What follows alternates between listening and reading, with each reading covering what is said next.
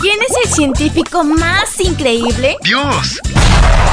Bienvenido a la matutina de adolescentes y prepara lápiz y papel. El increíble laboratorio de Dios. Muy buenos días, mis valientes. Ven, acércate. Quiero contarte cuál es el título de la matutina de hoy. Bajo presión.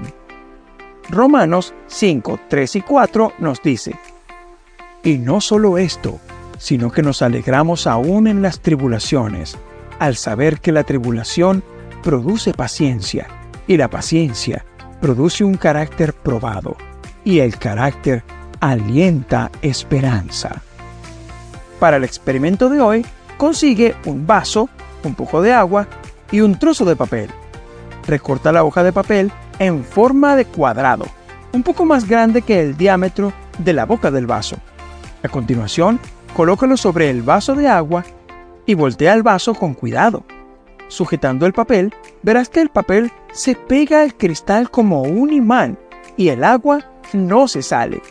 Esto se debe a que a pesar de la presión del agua, la hoja de papel también está sometida a la presión del aire, lo que impide que se caiga.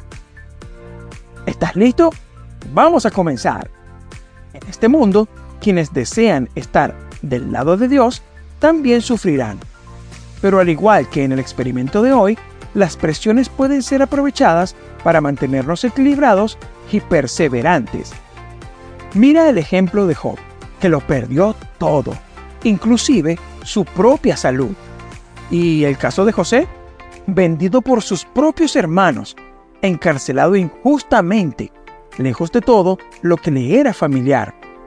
Aunque difíciles, esas tribulaciones les permitieron desarrollar perseverancia y esperanza. Estar bajo presión forma parte de la vida, y esto no solo les ocurre a los cristianos. Muchas personas experimentan presiones en este mundo.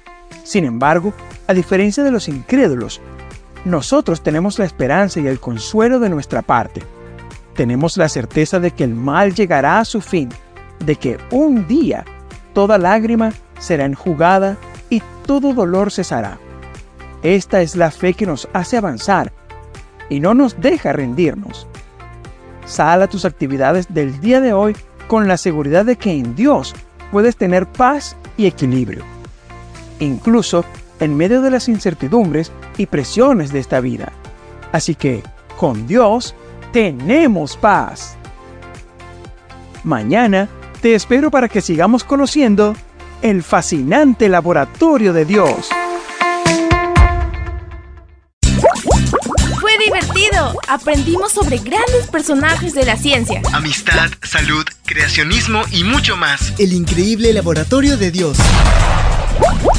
Esta fue una presentación de Canaan Seven Day Adventist Church y DR Ministries. Hasta la próxima.